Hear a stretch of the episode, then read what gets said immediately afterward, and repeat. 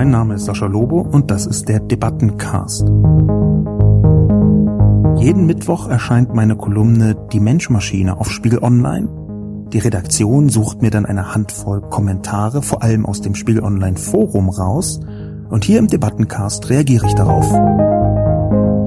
Warum ist gerade George Soros so ein Feindbild für Rechtsextreme und Antisemiten? Selbst in Israel wird er nicht positiv gesehen. So jemanden Philanthrop zu nennen, nur weil er in Relation zu seinem Vermögen gerade sowas aus der Portokasse vermeintlich gemeinnützig spendet, ist die Krone des Selbstbetrugs. Das Kernproblem aber ist, NGOs gehen am demokratischen Prozess vorbei. Deshalb müssen NGOs sehr kritisch gesehen werden. Guten Tag und herzlich willkommen zu einer neuen Ausgabe des Debatten- und Reflexionscastes. Heute zum Thema Antisemitismus im Netz, keine Logik, keine Konsistenz, keine Plausibilität. Zunächst wie immer die Zusammenfassung. Antisemitismus im Netz. Keine Logik, keine Konsistenz, keine Plausibilität. Wer im Internet unterwegs ist und über Wahrnehmungsorgane verfügt, wird mit hoher Wahrscheinlichkeit schon einmal vermeintlich kritische, in Wahrheit hasserfüllte Äußerungen über George Soros bemerkt haben. Der amerikanisch-ungarische Milliardär, Investor und Philanthrop ist, maßgeblich mit Hilfe sozialer Medien, zu einem stehenden Begriff geworden. George Soros wurde als Finanzinvestor reich und hat die liberale Demokratie und die offene Gesellschaft zum Ziel seiner philanthropischen Aktivitäten gemacht. Weil die von ihm gegründeten Stiftungen die freie Presse unterstützen, eignet er sich, um zugleich gegen Medien und Juden zu hetzen. Soros bildet die personalisierte Schnittmenge aus Mainstream-Medien und Finanzelite, so bezeichnen vor allem Rechtsextreme, freie Medien und Juden. Viele Vorurteile gegen und um Juden werden im Netz mit Soros verbunden. Sascha Lobo zeigt beispielhaft einige antisemitische Erzählungen auf, zum Beispiel, dass Juden Konflikte finanzieren, vom Krieg profitieren und beiden Seiten Waffen verkaufen. Der Kriegstreiber Soros ist zu stehenden, nicht mehr hinterfragten Rede geworden, die sich auf jeden Gewaltausbruch beziehen lässt, von der Ukraine bis zum Nahostkonflikt. Antisemiten brauchen keine Logik, keine Konsistenz, keine Plausibilität. Es ist für sie problemlos möglich, dass Soros hinter allen Seiten eines Konfliktes steckt, zugleich glühender Marxist und hyperkapitalistischer Spekulant ist, sowie Jude und Nazi. Dazu gehört die ständige Klage, nicht mehr frei reden zu dürfen. Sie führt sich im Netz selbst ad absurdum, denn die sozialen Medien quellen über vor Judenhass im Allgemeinen und Soros-Hass im Besonderen. Die Behauptung, man könne Soros nicht kritisieren, ohne gleich als Antisemit abgestempelt zu werden, erfüllt daher eine spezielle Funktion. Sie soll vorauseilend jede Kritik als unberechtigt darstellen. Natürlich kann man George Soros kritisieren, aber spätestens wenn man von allen zur Verfügung stehenden engagierten Milliardären der Welt ausgerechnet nur George Soros kritisiert, sollte man sich fragen, ob man nicht einem antisemitischen Motiv aufgesessen ist. So dann zu den Kommentaren. Ich möchte mit zwei Twitter-Kommentaren anfangen. Zum einen dem Kommentar von Alex Feuerherd, der unter Lisas Welt mit Z Lisas Welt twittert. Ein Mann, der äh, auf Twitter und auch in den sozialen Medien in verschiedenen Blogs nicht nur seine Fußballleidenschaft hervorkehrt, sondern auch ein sehr engagierter Streiter gegen Antisemitismus und Israelfeindlichkeit ist. Ich schätze ihn, ich kenne ihn nicht persönlich, aber ich schätze ihn sehr, eine häufig erfrischende Perspektive und große Hartnäckigkeit. Und der hat meine Kolumne gelobt. Das nehme ich ja sonst eher nicht mit hinein in meinen Debattencast, weil das jetzt nicht eine äh, Eigenlobeshymne werden soll.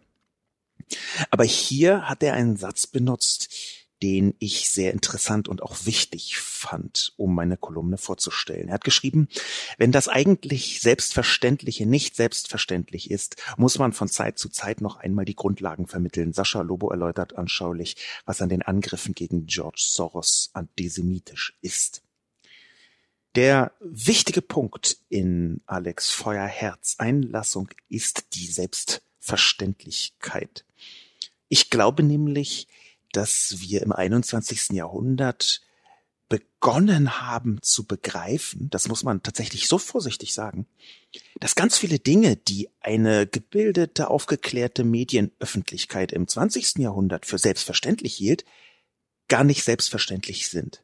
Das Ende der Selbstverständlichkeit sozusagen, das ist an so vielen Fronten spürbar, dass man eigentlich dachte, wir wären gesellschaftlich weiter, wir hätten eine sehr stabile demokratische Haltung in weitester Ausbreitung in der Bevölkerung, in verschiedenen Staaten übrigens, nicht nur in Deutschland.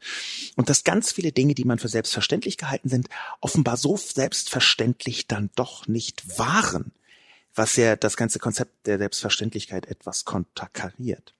Insofern danke ich natürlich Alex Feuerherd für seine Verlinkung und auch für das sanfte Kompliment. Aber ich sehe auch, dass ein großer Fehler, den ich selbst vor allem gemacht habe, den ich aber auch immer wieder beim Kampf, beim publizistischen Kampf gegen Menschenfeindlichkeit sehe, den ich für nötig halte, in Klammern, dass man Dinge für selbstverständlich hält, die nicht selbstverständlich sind.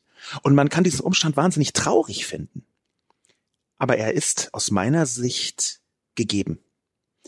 Wir, und mit wir meine ich jetzt die liberale, aufgeklärte, medienaffine Öffentlichkeit, also tatsächlich nur ein Teil der allen, wir haben viel zu lange gedacht, dass die Leute zum Beispiel durch Schweigen oder durch Nichtbeteiligung schon zu bis zu einem gewissen Grad Zustimmung signalisieren würden. Und das ist sehr oft nicht so. Das ist verstörend oft nicht so. Ich habe in dem Kontext eine sehr eindrückliche Passage, eine sehr eindrückliche Situation vielmehr erlebt in den sozialen Medien vor einiger Zeit. Ich hatte schon häufiger angedeutet und auch einen Vortrag darüber mal gehalten, sowie in der Menschmaschine-Kolumne geschrieben, dass ich ungefähr ein Jahr lang in sozialen Medien mit allen möglichen Leuten versucht habe zu diskutieren, die eindeutig rechts des mittleren politischen Spektrums aufgestellt waren. Und diese eindrückliche Situation war einmal, als mich jemand fragte, warum Rassismus eigentlich so schlecht sein soll. Was ist eigentlich an Rassismus so schlecht? Und diese Frage für sich genommen ist zugleich eine Katastrophe und ein Signal für das, was in vielen Köpfen so losgeht. Die Antwort, warum, die möchte ich gerade, weil ich eben sehe, dass Selbstverständlichkeiten bröckeln, mal auch ganz konkret geben. Unsere gesamte Auffassung von Zivilisation, die aus meiner Sicht aktuell fußt in dem, was wir Menschenrechte nennen, Grundrechte für jedermann und jede Frau. Die gesamte westliche demokratische, liberaldemokratische Zivilisation fußt darauf, dass alle Menschen gleich sind. Und zwar nicht gleich aussehen oder gleich äh, groß sind oder die gleiche Haarfarbe haben, absurderweise, sondern die gleichen Rechte haben. Und Rassismus ist, wie übrigens ja auch Antisemitismus, ein extrem harter Verstoß genau dagegen, und nicht nur ein Verstoß, sondern eine Menschenfeindlichkeit, die in der Geschichte schon Millionen und Abermillionen Todesopfer, Mordopfer gefordert hat. Darunter natürlich auch der industrielle Massenmord des Holocaust in Deutschland und von Deutschland ausgehend. Ich habe in den letzten Monaten, das wird einigen Leuten aufgefallen sein, häufiger Antisemitismus thematisiert in verschiedenen Facetten, Farben und Formen. Und zwar auch äh, die unterschiedlichen Arten von Antisemitismus, die es zweifellos gibt. Den rechten, rechtsextremen Antisemitismus einerseits, den äh, linken und linksextremen Antisemitismus, den es ebenso gibt, den muslimischen Antisemitismus, noch nicht so viel geschrieben habe ich allerdings über antisemitische Unterformen, die es eben auch gibt. Es gibt einen fundamentalistisch-christlichen Antisemitismus, es gibt einen äh, radikal israelbezogenen Antisemitismus und so weiter und so fort. Da gibt es also noch viel Potenzial, über das man schreiben könnte. Jetzt aber erstmal möchte ich erläutern, warum ich das getan habe, denn es hängt unter anderem mit der Figur George Soros indirekt zusammen. George Soros ist ja Holocaust-Überlebender und hat als direkte Folge aus dem Überleben der Nazi-Zeit für sich beschlossen, die Open Society Foundation zu gründen, also die offene Gesellschaft zu unterstützen. Die offene Gesellschaft ist im äh, engeren und weiteren Sinn zugleich gewissermaßen ein Konzept von Karl Popper, eine Art Mentor für George Soros, äh, Karl Popper ein Philosoph, den ich auch sehr schätze.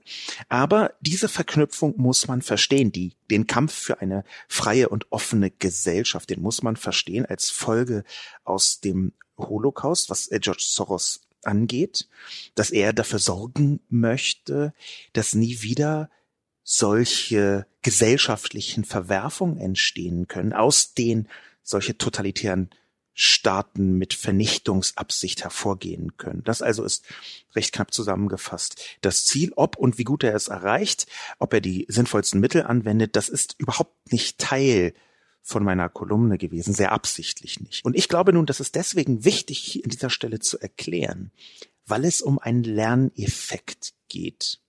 Und ich habe mich deswegen so häufig gegen Antisemitismus sehr offensiv ausgesprochen und auch Antizionismus weil ich glaube, dass speziell auf Deutschland bezogen Antisemitismus nochmal eine extra Schippe der Menschenfeindlichkeit auf den vielen Menschenfeindlichkeiten, die es ohnehin gibt, darstellt.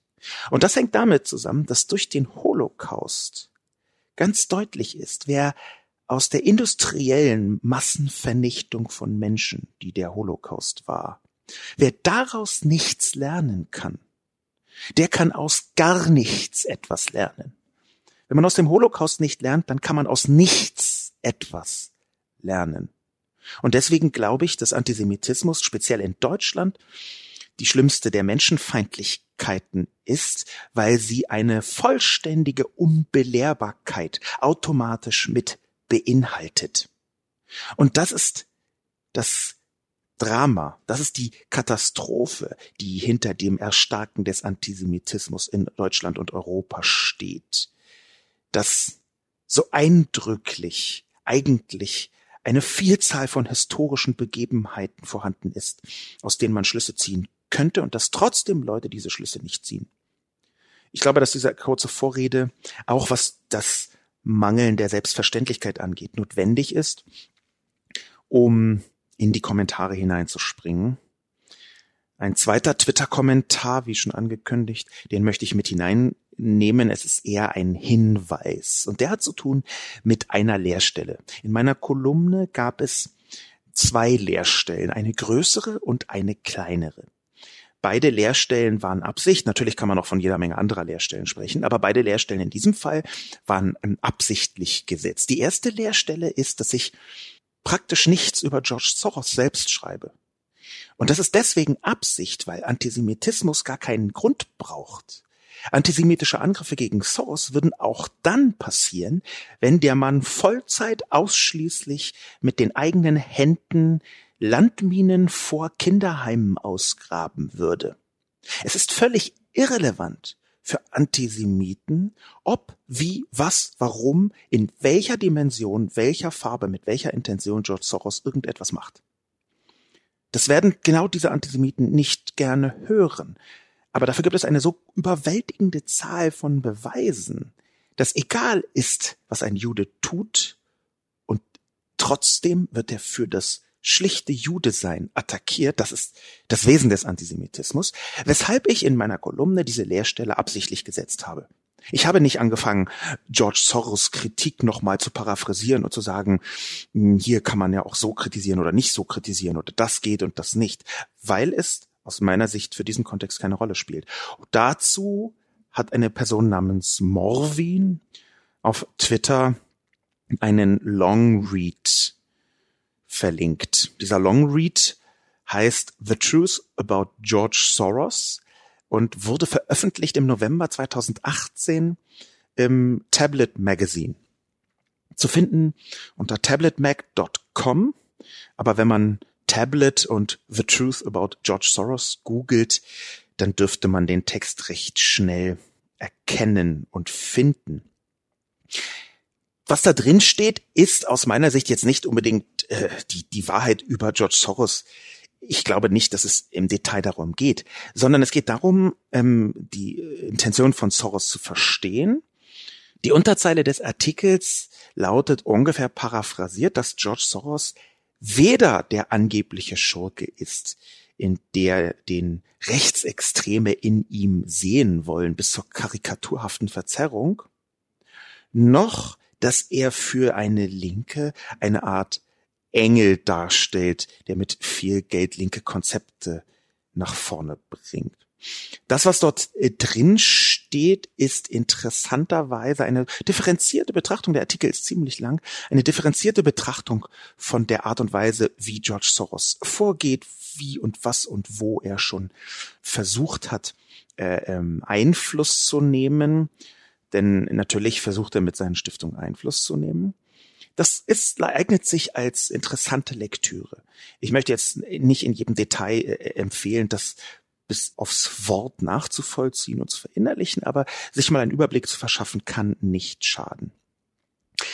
Die zweite Leerstelle, die ich gelassen habe, ist eine, die auch im Verlauf der Kommentare noch ansatzweise zur Sprache kommen wird. Denn die zweite Leerstelle ist, dass Josh Soros durchaus mit gemischten Gefühlen in Israel selbst betrachtet wird, zum Beispiel vom Präsidenten von Israel, Netanyahu. Und das weist direkt auf den Umstand hin, dass die gesamte Angelegenheit komplex ist. Die Komplexität, die dahinter steht, die ist eine, die man häufig unterschätzt, und zwar gewissermaßen als Prinzip. Wenn man aus Deutschland, das könnte jetzt auch jedes andere Land sein, aber wenn man aus dem eigenen Land in die gesamte Welt schaut, auf andere Länder schaut, dann neigt man dazu, diese Länder irgendwie zu ähm, monolithisieren. Man neigt dazu zu sagen, in Russland ist dieses los, in Israel ist jenes los, in Frankreich ist das los und im Kongo ist das los. Diese Vereinfachung wird fast nie oder eigentlich sogar wirklich nie denjenigen Ländern gerecht, denen man sie überstülpt. Das ist eigentlich so selbstverständlich und naheliegend, aber das Ende der Selbstverständlichkeiten, ich erkläre es einfach nochmal. Natürlich gibt es in den ganzen Ländern, über die wir sprechen, eine Vielzahl von verschiedenen Haltungen, wie eben in Deutschland auch, wie eben man aber nur sieht, wenn man in dem Land regelmäßig alles verfolgt, was da vor sich geht. Von außen sieht es denn so aus, als würde das ganze Land ungefähr in eine Richtung streben und wenn man dann drin ist, ist das sehr viel komplexer und schwieriger. Nochmal, das scheint jetzt wiederum so wahnsinnig, ähm, wie soll ich sagen, platt, plakativ, banal fast. Aber man muss das im Hinterkopf behalten, um auf die besondere Situation in Israel zu schauen, wo tatsächlich George Soros ebenso eine umstrittene Figur ist, umstritten hier in einem Sinn, den man beim besten Willen natürlich nicht als antisemitisch bezeichnen kann.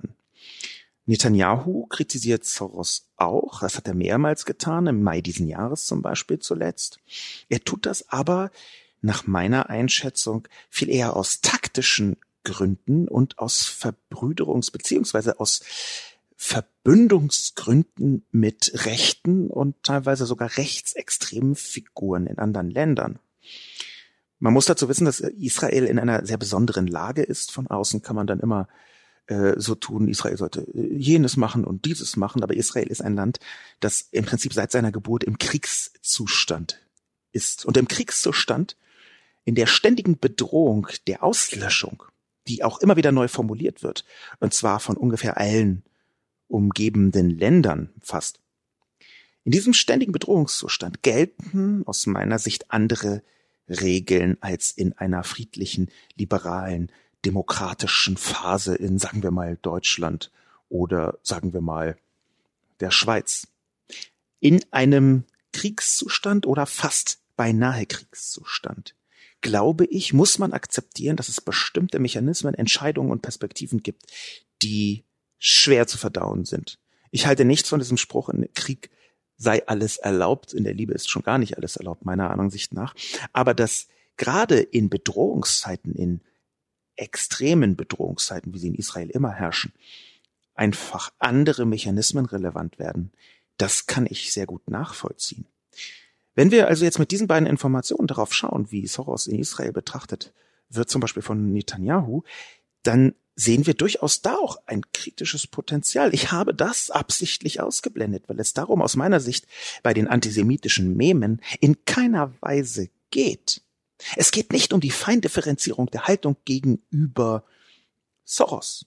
Es geht nicht darum, dass Soros durchaus auch Institutionen unterstützt hat, etwa mit dem New Israel Fund, äh, einer von ihm unterstützten Finanzierungsorganisation, die auch, ähm, ja, sagen wir ruhig, Israel-kritische Organisationen mitfinanziert hat. Es geht nicht darum.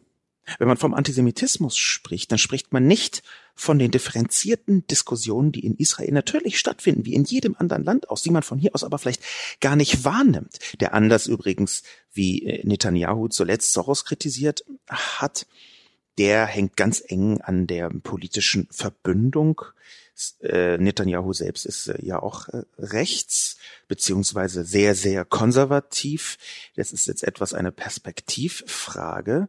Aber er hat zum Beispiel den israelischen Botschafter aus Ungarn abgezogen, nachdem der gesagt hatte, dass ähm, die Politik, eine bestimmte Politik von dem ungarischen Präsidenten Viktor Orban antisemitisch sei.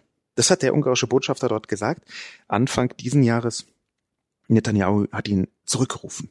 Man erkennt daran, dass ein Teil der Kritik an Soros natürlich legitim sein kann.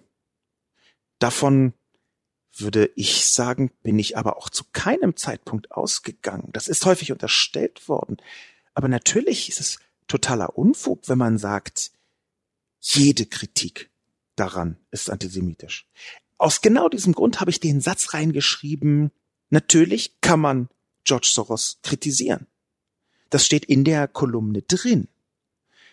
Aber ich glaube eben, dass ein guter Teil der Kritik, und das habe ich ja auch formuliert und begründet, dass ein guter Teil der Kritik an Soros instrumentell benutzt wird, an, aufgeladen mit antisemitischen Komponenten. Und ich habe versucht, die zu skizzieren. Und wenn man der Argumentation nicht folgt, gut, das tut mir wahnsinnig leid. Das muss ich dann in Kauf nehmen. In die Kommentare geschaut. Peace Now schreibt. Wenn Herr Lobo nicht nur viel Text geschrieben hätte, der Detailtiefe und Recherche suggeriert, sondern dies tatsächlich hätte und getan hätte, dann hätte er festgestellt, dass die große Mehrheit der Kritiken gegen Soros nichts damit zu tun haben, dass er Jude ist, sondern damit, dass er als gnadenloser Spekulant sowie NGO-Finanzier auch in der Flüchtlingsfrage sowie bei diversen Farb- und Blumenrevolutionen Unheil über ganze Länder und Völker zumindest mitverursacht hat. So jemanden Philanthrop zu nennen, nur weil er in Relation zu seinem Vermögen gerade sowas aus der Portokasse vermeintlich gemeinnützig spendet, ist die Krone des Selbstbetrugs. Liebe Person Peace Now, bitte seien Sie jetzt kurz ganz ehrlich. Sind Sie vielleicht ein Dackel? Gehen Sie bitte kurz in sich und überlegen, sind Sie vielleicht ein Dackel, vielleicht sogar ein Halbdackel? Ich kann mir einfach beim besten Willen nicht helfen. Aber ich finde, dass Sie dafür, dass Sie mir einen Vorwurf der Nichtrecherche machen, ganz schön viel Nichtrecherche in Ihrem kurzen Kommentar drin haben. Der erste Punkt, nehme ich mal den einfachsten und den simpelsten. Sagen Sie, dass ähm, Soros nur Geld aus seiner Portokasse gemeinnützig gespendet hätte, wenn Sie auch nur eine Winkelsekunde recherchiert hätten, dann hätten Sie gesehen, dass George Soros inzwischen über 30 Milliarden Dollar an verschiedene seiner Stiftungen übertragen hat. Über 30 Milliarden Dollar. Die äh, genaue Zahl ist gar nicht so einfach festzustellen. Über 30 Milliarden ist aber relativ leicht festzustellen. Das heißt, beim besten Willen kann man hier nicht mehr von Portokasse sprechen. Noch nicht mal, wenn man Herrn Soros etwas Böses wollen würde, könnte man von Portokasse sprechen. Das zeigt mir, dass sie einfach überhaupt gar kein Interesse an Recherche haben. Und mehr noch, und ich traue mich jetzt, Person Piesenau, sie tatsächlich einen Halbdackel zu nennen, mehr noch, Unheil über ganze Länder und Völker zumindest mitverursacht haben, schreiben sie. Genau das ist die Essenz von antisemitischen Aussagen seit ungefähr immer. Der Mann hat mit der Open Society Foundation bestimmte Strömungen in den Gesellschaften unterstützt, die eine offene Gesellschaft propagiert haben. Und natürlich kann man tausend Punkten, die er versucht hat, mit seinen Stiftungen in die Gesellschaft einzubringen, kann man kritisch gegenüberstehen. Überhaupt gar kein Problem.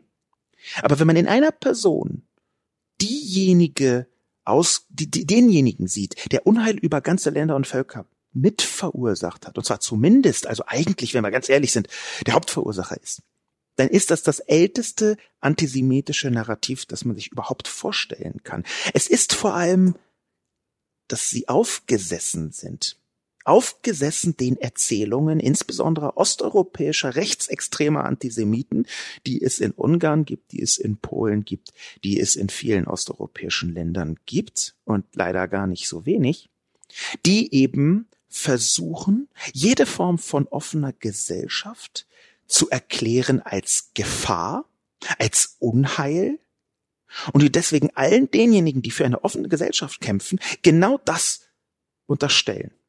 Ich halte das für eine Katastrophe, dass sie diese Verschwörungstheorien einfach so mit abbilden, als seien sie überhaupt nicht in Frage zu stellen. NGO-Finanzier, sie sind damit komplett auf der Linie von Putin. Ich habe ihn diesmal rausgelassen. Man hätte ihn in die Kolumne auch reinschreiben können, denn natürlich ist auch Putin jemand, der genau solche Anti-Soros-Ressentiments über diverse staatliche Mechanismen versucht zu schüren. Wir hatten über die Putin-Trolle schon gesprochen und natürlich ist genau das ein Teil der Aggression durch Putin-Trolle, durch russische staatlich bezahlte Trolle, um es präziser auszudrücken und nicht nur beim Spitznamen zu nennen, dass jemand wie Soros, der versucht, für eine offene und freie Gesellschaft einzustehen, dass der natürlich ein Feind ist, wenn man eine geschlossene, autoritäre Gesellschaft haben möchte. Ich glaube, dass Antisemitismus gerade in diesem Kontext häufig fast eine Art Instrument ist, um Soros besser attackieren zu können. Eine Art Schmiermittel. Antisemitismus ist dann ein Schmiermittel, um gegen eine Person zu agitieren, die selbst erklärt und auch nachvollziehbar durch die Projekte, die sie geschaffen und gemacht hat, Interesse an einer freien und offenen Gesellschaft hat. Ich halte sie ehrlicherweise Peace Now für jemanden, der in schlimmster Weise reingefallen ist auf die gängigen Verschwörungstheorien. Und meiner Erfahrung nach heißt das leider, dass sie daraus nicht mehr zu befreien sind. Sie haben kein Interesse daran, tatsächlich zu recherchieren, tatsächlich Wahrheiten oder Realitäten festzustellen, wie unangenehm die auch sein mögen. Sie möchten ihren Soros-Memen weiterfolgen. Das halte ich für schwierig. Neapolitaner schreibt, Soros NGOs und regierungsamtliches Handeln. Soros Stiftungen streben nach regierungsamtlichen Handeln, entweder direkt durch Einwirkung auf die Regierung oder durch entsprechende Beeinflussung der öffentlichen Meinung. Zitat Wikipedia. Soros Stiftungen sind autonome Institutionen, die in vielen Ländern oder Regionen, insbesondere solchen des früheren Ostblocks, errichtet wurden. Die nationalen Abteilungen sind namensähnlich mit zentralen staatlichen Einrichtungen und werden bewusst in deren Nähe platziert und wenn die Möglichkeit besteht, direkt in Regierungs- oder Verwaltungsgebäude eingemietet. Zitat Ende. Dieses Konzept ist schon sehr spezifisch, auch wenn es nicht einzigartig ist. Dass man mit Kritik an Soros, den man mit diesen Stiftungen identifiziert, auch antijudaische, antisemitische Haltungen transportieren kann, ist unbestreitbar. Das gilt auch für Israel-Kritik. Das Kernproblem aber ist, NGOs gehen am demokratischen Prozess vorbei. Deshalb müssen NGOs sehr kritisch gesehen werden. Es greift zu kurz, das auf Antisemitismus zu reduzieren. Lieber Neapolitaner, ich freue mich über diesen Kommentar. Ich halte ihn, äh, wie ich gleich äh, versuche nachzuweisen, für sachlich nicht richtig. Aber ich freue mich darüber, dass Sie versucht haben, eine sehr sachliche Perspektive auf doch dieses einigermaßen äh, komplexe und auch nicht besonders angenehme Thema zu werfen. Beginne ich mal mit dem ersten Punkt, Zitat Wikipedia. Sie wissen, genau wie ich und die allermeisten anderen Menschen, dass Wikipedia jetzt nicht einen, wie soll ich es sagen, amtliches Dokument der Wahrheit darstellt. Auf Wikipedia können alle möglichen Leute, und zwar wirklich alle möglichen Leute, die die Technologie beherrschen, hineinschreiben, was sie für richtig halten. Und natürlich kann man bei Wikipedia bestimmte Tendenzen versuchen, hier und da so hinzustellen, dass Artikel irgendwie nicht mehr ganz neutral erscheinen, sondern zumindest unterschwellig etwas andeuten, was die eigene Überzeugung darstellt. Es gibt ein gewisses Streben nach Objektivität bei der Wikipedia, das kann ich nachvollziehen und trotzdem ist es ein Streben nach Objektivität und keine faktische Objektivität. Das Zitat von Wikipedia heißt erstmal überhaupt gar nichts. Das heißt wirklich nichts. Ich möchte damit nicht sagen, dass es komplett falsch ist. Ich möchte aber schon sagen, dass solche Unterstellungen wie nationale Abteilungen sind namensähnlich mit zentralen staatlichen Einrichtungen, dass das sehr nah dran ist an sogenannten Weasel-Words, die bei Wikipedia ein großes Problem darstellen. Die Weasel-Words, die versuchen, Behauptungen etwas verträglicher zu machen und gleichzeitig zu entsubjektivieren. Sie funktionieren auf eine interessante Art und Weise. Ein klassisches Weasel-Word, beziehungsweise ein, das muss man eigentlich übersetzen als Weasel-Begriff, ist, manche sagen. Wenn ich also in einen Wikipedia-Artikel hineinschreiben möchte, dass ähm, Sascha Lobo in meinen Augen ein totaler Vollidiot ist. Äh, kurzer Einschub in Klammern ich habe irgendwann mal einen heiligen Eid geschworen, meinen eigenen Wikipedia-Beitrag auf keinen Fall jemals äh, zu editieren. Ähm, ich glaube, das ist für alle Beteiligten besser. Es ist manchmal sehr, sehr schmerzhaft, weil da schon äh, in bestimmten Bereichen kompletter Quatsch drin steht. Aber das äh, erdulde ich es jetzt auch nicht. Also es gibt schlimmere Schicksale, um es mal vorsichtig zu sagen. Einschub Ende. Diese Weasel-Words wenn man also schreiben wollte, dass man hat die, man hat die Meinung, Sascha Lobo ist ein totaler Vollidiot, dann schreibt man sowas hin wie, manche sagen, dass Sascha Lobo nicht der intelligenteste Mann der Welt sei. Beispiel natürlich nur. Dieses manche sagen, darauf kommt es an. Und genau diese unterschwelligen, oft passivisch orientierten Formulierungen sind Scheinsubjektivität. Das, was Sie hier zitiert haben, ist aus meiner Sicht wieselwördisch angehaucht. Warum? weil sie eine Unterstellung machen, ohne den Nachweis zu erbringen.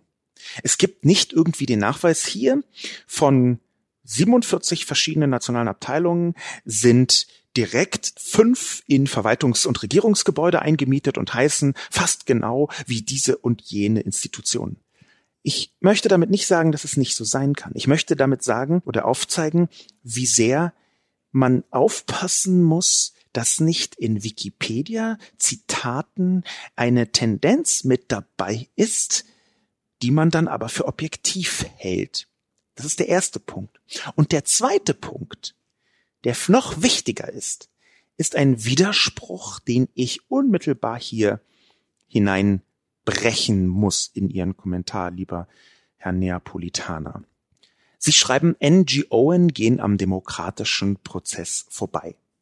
Und das halte ich für katastrophal falsch, ehrlich gesagt. Ich halte es sogar für ein, eins der größten Missverständnisse der Demokratie insgesamt. Sie können mir gerne glauben, dass ich dem gesamten Komplex Lobbyismus, deren Teil NGOs sind, kritisch gegenüberstehe, aber konstruktiv kritisch. Ich habe sogar mal einen eigenen Dokumentarfilm gedreht über Lobbyismus. Der hieß Der Loboist. Ich entschuldige mich für den Namen, er ist albern.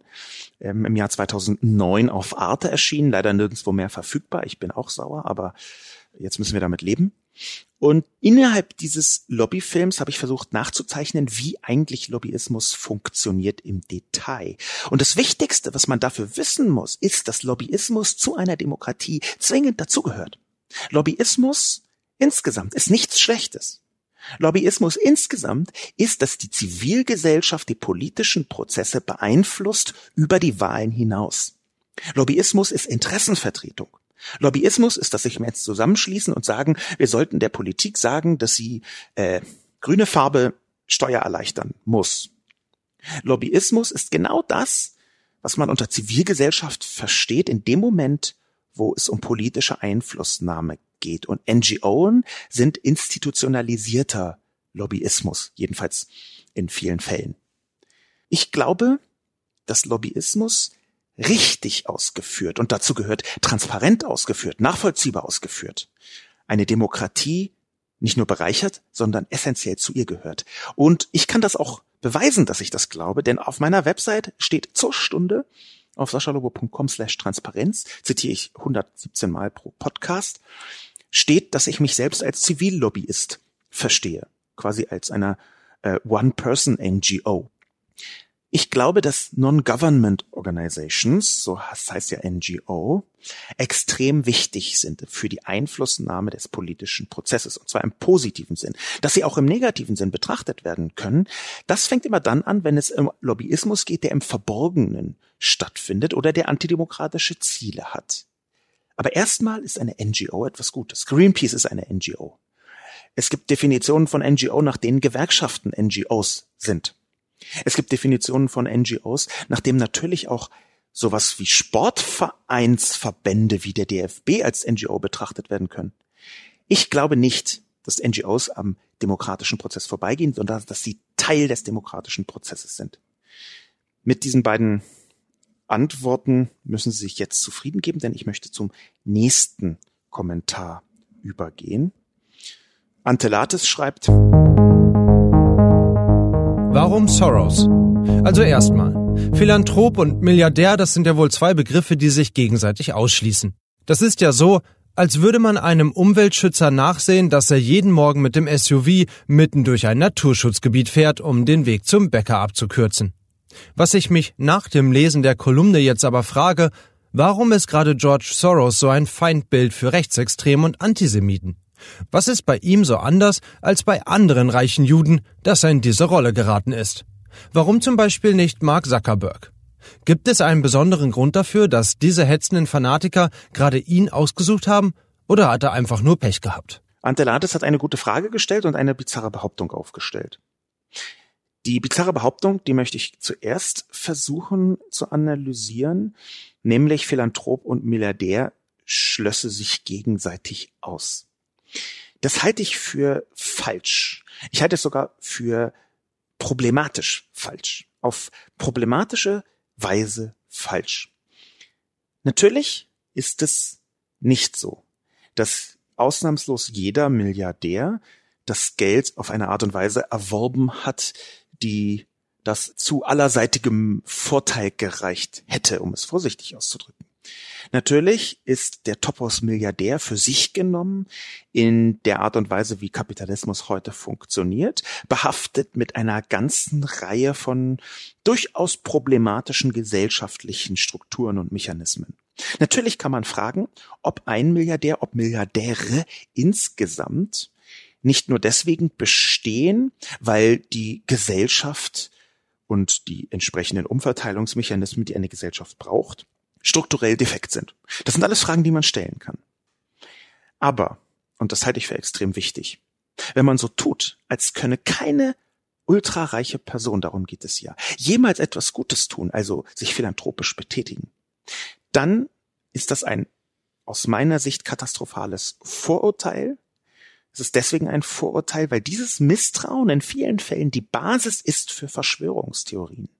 Ich möchte sie nicht als Verschwörungstheoretiker betrachten, Antelates, vor allem weil sie auch recht vernünftig äh, äh, gefragt haben und recht vernünftig argumentieren. Aber diese Argumentation Philanthrop und Milliardär würde sich gegenseitig ausschließen. Die halte ich für wirklich sehr, sehr schwierig. Sie unterstellt nämlich unter anderem, dass Menschen nicht dazulernen können. Sie unterstellt unter anderem, dass wenn man einmal auf die eine oder andere Weise sehr viel Geld verdient hat oder geerbt hat, das gibt es ja auch, man nie wieder auf einen anderen Weg kommen. Da steht drin, dass sehr viel Geld zwingend ausnahmslos sich ausschließt mit einer Lernfähigkeit, mit einem Gutmenschentum, um jetzt mal einen Begriff zu sagen, den ich für sehr gut halte und den ich nicht als Schimpfwort benutze. Philanthrop ist ja nichts anderes als ein Gutmensch, fast wörtlich gut handelnder. Jemand, der ähm, gut zu Menschen ist.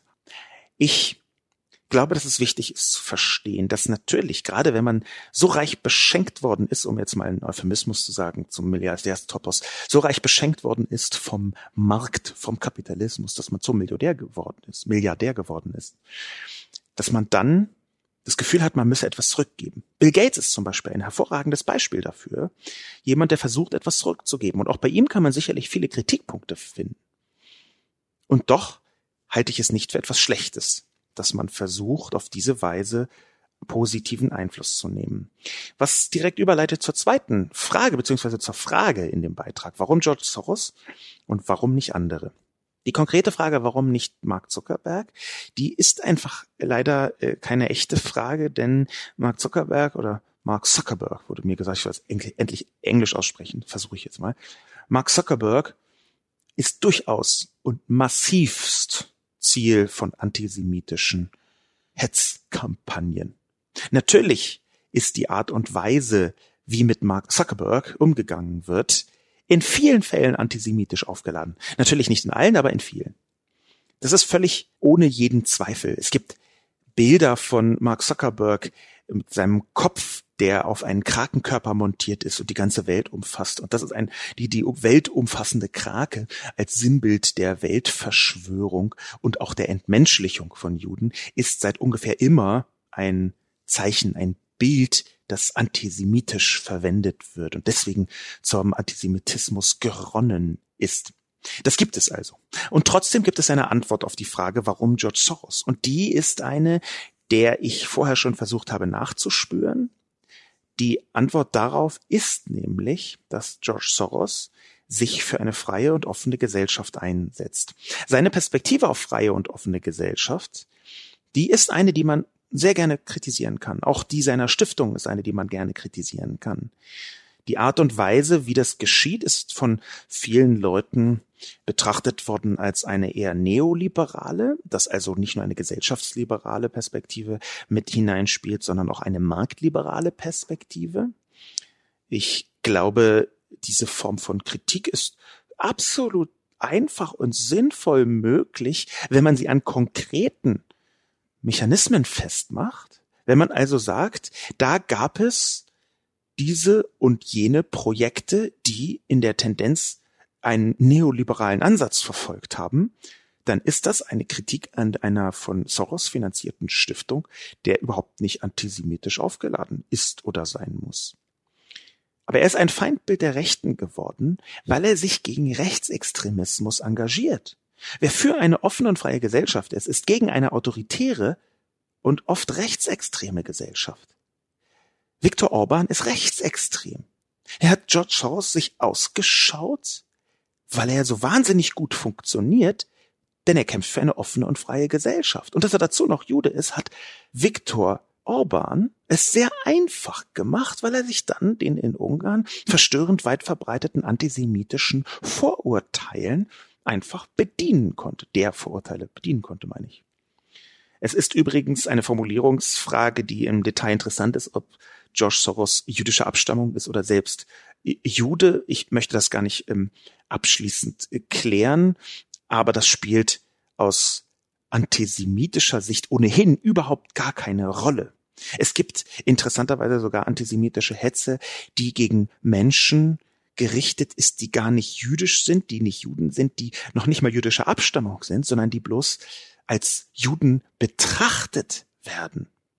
Das ist geht manchmal bis in die tiefe Verstörung hinein, wie wenig Sinn für Realität man haben muss, um trotzdem ein geschlossen antisemitisches Weltbild bis ins Detail durchargumentieren zu können. Die Frage ist also so zu beantworten, die hetzenden Fanatiker haben George Soros deswegen ausgesucht, weil er gegen Rechtsextremismus eintritt mit seinen Open Society Foundations für eine Pluralität, für eine offene und liberale Gesellschaft, die das Gegenteil von Rechtsextremismus ist.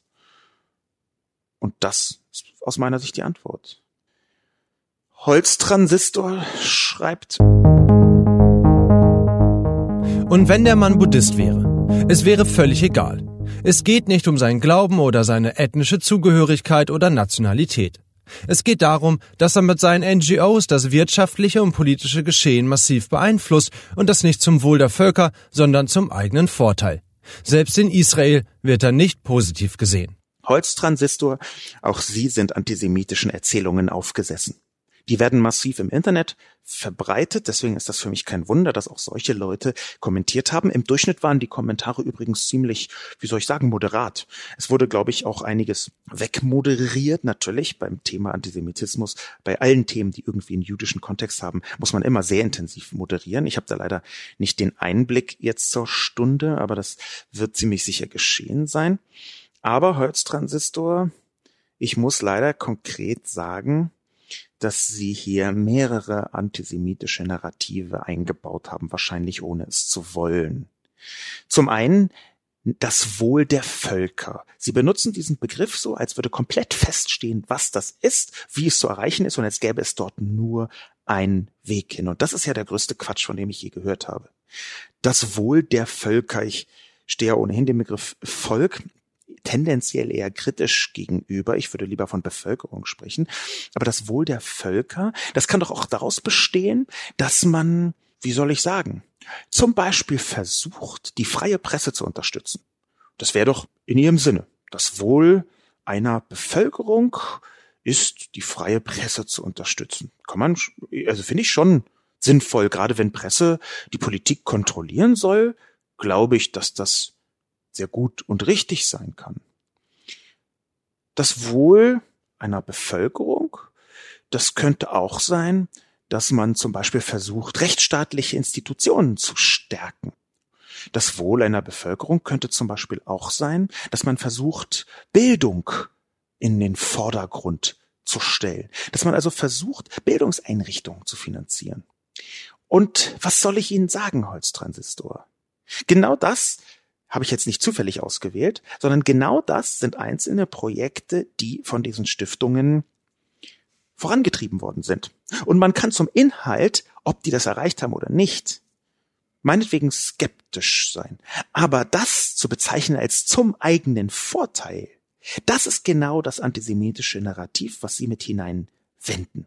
Da spendet jemand über 30 Milliarden Dollar. Er ist immer noch nicht arm, ja, das muss man dazu sagen, aber er spendet über 30 Milliarden Dollar und sie versuchen dort einen eigenen Vorteil hineinzusehen. Das halte ich für eindeutig von antisemitischen Narrativen getragen. Warum unterstellen Sie sowas nicht Bill Gates? Selbst in Israel wird er nicht positiv gesehen. Auch das hier ist wieder, wie ich vorher schon gesagt habe, eine ähm, äh, dramatische Unterkomplexisierung der Thematik. In einem Land, in einem so vielfältigen Land wie Israel erst recht, oder in einem Land wie Deutschland, eigentlich in jedem Land, ist vollkommen klar, dass eine große Diversität von Diskussionen dasteht. Wenn man, das ist ein simples Beispiel, wenn man sagen würde von außen, in Deutschland wird Angela Merkel kritisch gesehen um Gottes Willen, das wäre aus meiner Sicht das Falscheste, was man sagen könnte. Sie wird auch kritisch gesehen, natürlich, von vielen Leuten, von mir zum Beispiel. Aber es wird ja nicht nur kritisch gesehen. Und genau diese Entkomplexisierung, das so, so zu vereinfachen, das ist ein erster Punkt, um die eigene Meinung zu unterstützen. Das, was Sie sagen, selbst in Israel wird da nicht positiv gesehen, ist eine Form von sogenannten Tokenism. Tokenism ist, wenn man den Vertreter einer diskriminierten Gruppe als Token benutzt, als Beweis dafür, dass man nicht diskriminiert, zum Beispiel mit den eigenen Aussagen. Das heißt, das, was Sie sagen, ist, es gibt Menschen, die Soros kritisch sehen in Israel, also kann ich ihn auch kritisch sehen. Sie erteilen sich über Bande diffus selbst die Erlaubnis, Soros kritisch zu sehen, und zwar am besten ohne Antisemit zu sein oder ohne zumindest antisemitische Narrative zu bedienen. Das möchte ich ja auch noch mal hervorheben, das geht jetzt nicht nur an Holztransistor, sondern im Prinzip an alle. Das, was ich zum Schluss geschrieben habe in meiner Kolumne, lautet, dass wer Soros Erzählungen verbreitet, natürlich nicht automatisch selbst zum Antisemiten wird. Aber man trägt zu einer solchen antisemitischen Erzählung dazu bei. Und man tut das auch durch zum Beispiel die Personalisierung. Die Mechanismen habe ich hier in der Kolumne beschrieben. Der nächste Kommentar kommt von Mein Senf. Ein Blick nach England, Jeremy Corbyns Labour-Partei oder über den Teich, Linda Sassour, Louise Farrakhan etc genügt, um festzustellen, dass offener Antisemitismus inzwischen integraler Bestandteil linker Mainstream-Politik geworden ist, was uns mehr beunruhigen sollte als ein paar rechtsradikale Spinner. Derzeit verlassen Juden in Scharen Europa, insbesondere England, Frankreich und Deutschland. Diese Entwicklung hat nicht das geringste mit Rechtsextremismus zu tun, und die Frage nach den Ursachen darf derweil kaum gestellt werden, da die offensichtliche Antwort auf diese Frage politisch wohl nicht als opportun erachtet wird. Diese grenzenlose Realitätsverweigerung und komplette Blindheit hinsichtlich Extremismus, der nicht aus der rechten Ecke kommt, wird unsere Gesellschaft noch sehr, sehr teuer zu stehen kommen. Lieber mein Senf 123 oder liebe mein Senf 123, ähm, das ist eine derart einseitige Betrachtung, die kann ich beim besten Willen nicht stehen lassen. Das, worauf Sie anspielen, von dem Sie sagen, dass man es nicht sagen dürfe, habe ich persönlich, ziemlich unverdächtig des Rechtsextremismus, in mindestens drei oder vier Kolumnen schon angesprochen. Und das ist jetzt für eine äh, Digitalkolumne jetzt auch gar nicht so wenig. Sie spielen ja auf den offensichtlichen Antisemitismus im muslimischen Milieu an. Sie schreiben das ja nicht mehr rein, um zu raunen, dass es darum geht. Die offensichtliche Antwort auf diese Frage wird politisch nicht als opportun betrachtet. Sie wird sehr wohl als opportun betrachtet, es ist bloß eine andere Frage und eine andere Antwort, als Sie glauben. Es ist richtig, dass zum Beispiel nehmen wir den Punkt Frankreich, den Sie ansprechen, verstörend viele Juden und Menschen jüdischer Abstammung aus Frankreich emigrieren häufig nach Israel. Das ist wahr. Und es ist ebenso wahr, dass es mit einem dramatisch zunehmenden Antisemitismus in Frankreich zu tun hat. Aber ihre Unterstellung, dass niemand aussprechen würde, dass natürlich Muslime, auch Muslime, in manchen Bereichen mehrheitlich Muslime, diesen Antisemitismus mit voranbringen. Das sagen sie nur, dass das niemand sagt. Das sagen ganz viele Leute. Das wird ganz oft gesagt. Man kann es auch nicht oft genug sagen. Ich habe auch, wie gesagt, schon mehrere Kolumnen drüber geschrieben. Natürlich gibt es in muslimischen Communities in Europa ein massives Antisemitismusproblem. Ein massives Antisemitismusproblem. Aber das Problem, was ich mit Ihrem Kommentar habe, ist zum einen, dass Sie sagen, das sollte uns mehr beunruhigen als ein paar rechtsradikale Spinner und damit den Rechtsextremismus verharmlosen, der in Deutschland nicht nur eine ganze Menge Tote auf dem Gewissen hat, sondern der vor allem quer durch Europa nach der Macht greift. In Italien sind Rechtsextreme an der Macht in einer Koalition mit Deppen. Er ist eine klassisch rechtsextreme Deppenkoalition. Ja, also die Deppenpartei und die rechtsextreme Partei. In Österreich sind Rechtsextreme an der Macht in einer Koalition. Ganz ähnlich wie in Italien, bloß anders. In Polen sind Rechtsextreme, in Ungarn sind Rechtsextreme sogar äh, auf dem Premierminister bzw. Präsidentenposten gelandet. Das ist das, was tatsächlich die Bedrohung darstellt, und zwar insbesondere die Bedrohung für Juden in diesen Ländern und auch die AfD in Deutschland, um ganz präzise zu sein, ist die größte Bedrohung für jüdisches Leben. Und damit verharmlose ich nicht, dass es muslimische Übergriffe gegen Juden oder Leute, die aussehen wie Juden gibt, Sonderzahl und dass das ein Problem ist. Aber natürlich kann man diese Problematik ansprechen, ohne den Rest zu verharmlosen. Und sie verharmlosen.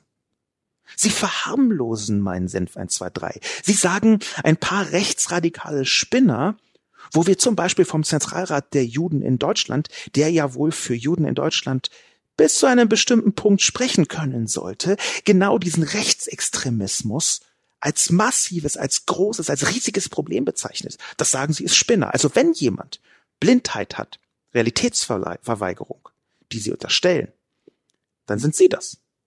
Ich habe bisher in fast allen Diskussionen, auch in der jetzigen Kolumne, natürlich die verschiedenen Formen des Antisemitismus beleuchtet. Und sie benutzen den Antisemitismus, um über Bande ihr antimuslimisches Ressentiment auszuleben.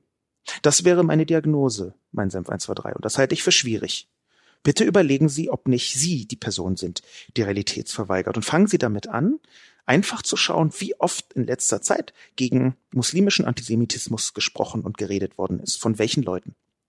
Und dann, wenn Sie das gegoogelt haben, dann können Sie mir nochmal verraten, ob das komplette Blindheit ist, ob das tatsächlich nicht gestellt werden darf als Frage, ob die Entwicklung des Juden aus Europa, aus Deutschland, aus Frankreich, aus England gehen wirklich nicht das geringste mit Rechtsextremismus zu tun hat.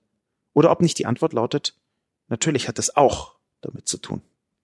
Zum Schluss möchte ich noch einen kurzen Kommentar behandeln von Keplert. Wichtiger Artikel.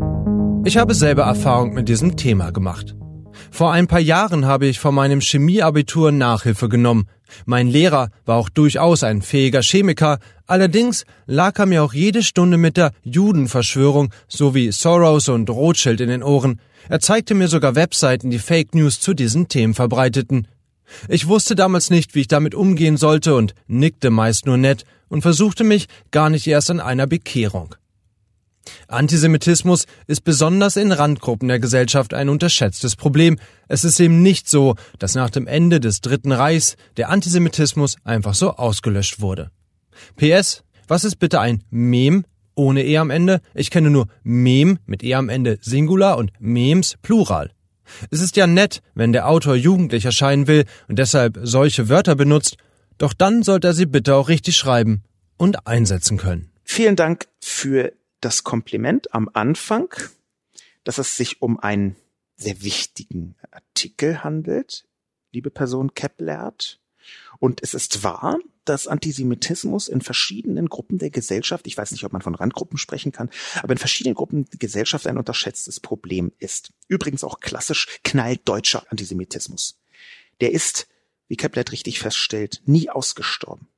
Das ist ja gerade die halb sarkastisch, halb ironische Einlassung, die ich in das Adorno-Zitat reingebracht habe, Adorno-Horkheimer-Zitate, um präzise zu sein, in meiner Kolumne. Und es gibt keine Antisemiten mehr. Aber es gibt keine Antisemiten mehr, so heißt es richtig. Natürlich wurde nach dem Ende des Nationalsozialismus der Antisemitismus alles andere als einfach so ausgelöscht. Ganz im Gegenteil. Eigentlich ist dann der Antisemitismus sogar in eine Art latente Lauerstellung gegangen. Weil die Oberfläche nicht antisemitisch sein sollte, weil das häufig tatsächlich sanktioniert worden ist. Aber umso stärker hat es unter der Oberfläche gebrodelt. Natürlich gibt es in Deutschland Antisemitismus schon immer, auch nach dem Ende der Nazizeit. Der große Unterschied ist, dass es jetzt auch mehr Leute gibt, die das als Problem wahrnehmen. Ich spielte vorher auf die Lernfähigkeit an und dass deswegen die Warnsignale gegen Antisemitismus intensiver geworden sind. Ich hoffe, sie werden noch intensiver. Ich hoffe, dass der aufstarkende Antisemitismus noch aggressiver bekämpft wird.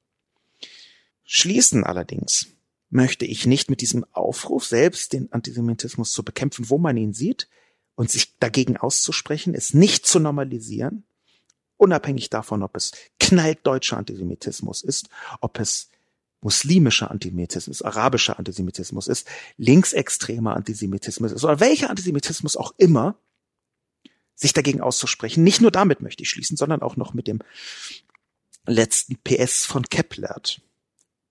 Dieses PS bezog sich darauf, dass ich jugendlich erscheinen will und deswegen Wörter wie Mem auch richtig schreiben und einsetzen sollen können sollte. Da muss ich Sie sehr enttäuschen, lieber Keplert. Ich habe ein großes Herz für Besserwisser und für Klugscheißer, aus dem ganz simplen Grund, weil ich selbst einer bin. Aber das aller, aller, aller unangenehmste, wirklich Keplert, und ich ernenne sie jetzt zum Ehrendackel das Allerunangenehmste ist, wenn man selbst klug scheißt, aber das falsch tut. Was bitte ist ein Mem? Da empfehle ich Ihnen nicht in den Duden zu schauen, weil dort der Begriff Mem leider noch nicht Eingang gefunden hat, aber ich empfehle Ihnen dann doch auf Wikipedia zu schauen. Wikipedia ist, wie ich am Anfang schon gesagt habe, wir fangen an damit, wir schließen diesen Podcast damit, nicht der Hort der einzigartigen Wahrheit. Es ist aber durchaus eine Referenz. Und in dieser Referenz, lieber Keplert, steht, ich zitiere Wikipedia, das Mem, Neutrum, Plural, Meme. Das, was Sie getan haben, ärgerlicherweise, ist die englischen Worte mit den deutschen verwechselt. Meme heißt es im englischsprachigen und Memes, so wie Sie das geschrieben haben. Das ist aber Englisch. Es gibt eine Eindeutschung, Mem. Und es gibt diese Eindeutschung nicht nur bei mir, sondern, wie ich sie wiederum leider enttäuschen muss, auch bei der absoluten Referenz über Wikipedia hinaus. Die Referenz über Wikipedia hinaus ist nämlich sehr eindeutig feststellbar, genau in diesem Begriff. Dabei handelt es sich um niemanden geringeren als den Erfinder des Wortes Mem. Das ist Richard Dawkins, der inzwischen auch in absurde Sphären abgedriftet ist, das nur nebenbei. Aber Richard Dawkins hat 1976 ein Buch geschrieben namens The Selfish Gene. Ich kenne es auch deswegen, weil ich es in meiner Diplomarbeit flächig zitiert habe. In diesem Buch The Selfish Gene hat Richard Dawkins das Konzept Mem erfunden. Er hat dort vorgeschlagen, eine bestimmte Form von Ideen, die sich selbst weiter verbreiten, analog zu Genen zu benennen. Er hat also ein Gen genommen und hat gesagt, er schlägt den Begriff Mem dafür vor. Mir liegt die deutsche Übersetzung, die originaldeutsche Übersetzung seines Buchs vor und darin heißt es Mem. Case closed. Der Erfinder hat ganz offensichtlich Mem gemeint. Der Erfinder Richard Dawkins hat in der deutschen Übersetzung des Buchs Mem freigegeben. Mem. So, lieber Keplert. Ich glaube, das ist nun wirklich das finale Argument. Das ist so von der Qualität her ein bisschen wie äh, Woody Allen im Großstadtneurotiker, der äh, einen äh, Kollegen in der Kinoschlange dabei erwischt, wie er irgendjemanden zitiert. Mir ist entfallen, wer, ganz bekannter äh, Philosoph, glaube ich, aber auch egal. Ähm, und dann einfach äh, direkt eben den Philosophen aus dem Hut äh, zaubert, ähm, um zu beweisen, dass der Typ in der Schlange vor ihm nicht recht hatte. Ein bisschen so fühle ich mich jetzt auch. Ich kann das Buch des Erfinders des Memes hervorziehen, um zu sagen, dass sie versucht haben, klug zu scheißen, lieber Keplert, und es ist total misslungen. Ich weiß jetzt nicht, ob ich Ihnen auch den Vorwurf des Jugendlichscheinens machen möchte. Sie haben ja wahrscheinlich eine normale Frisur und ich nicht. Aber Sie können mir nicht mehr den Vorwurf machen, dass ich das falsch geschrieben hätte. Mein Name ist Sascha Lobo. Vielen Dank fürs Zuhören und bis zum nächsten Mal.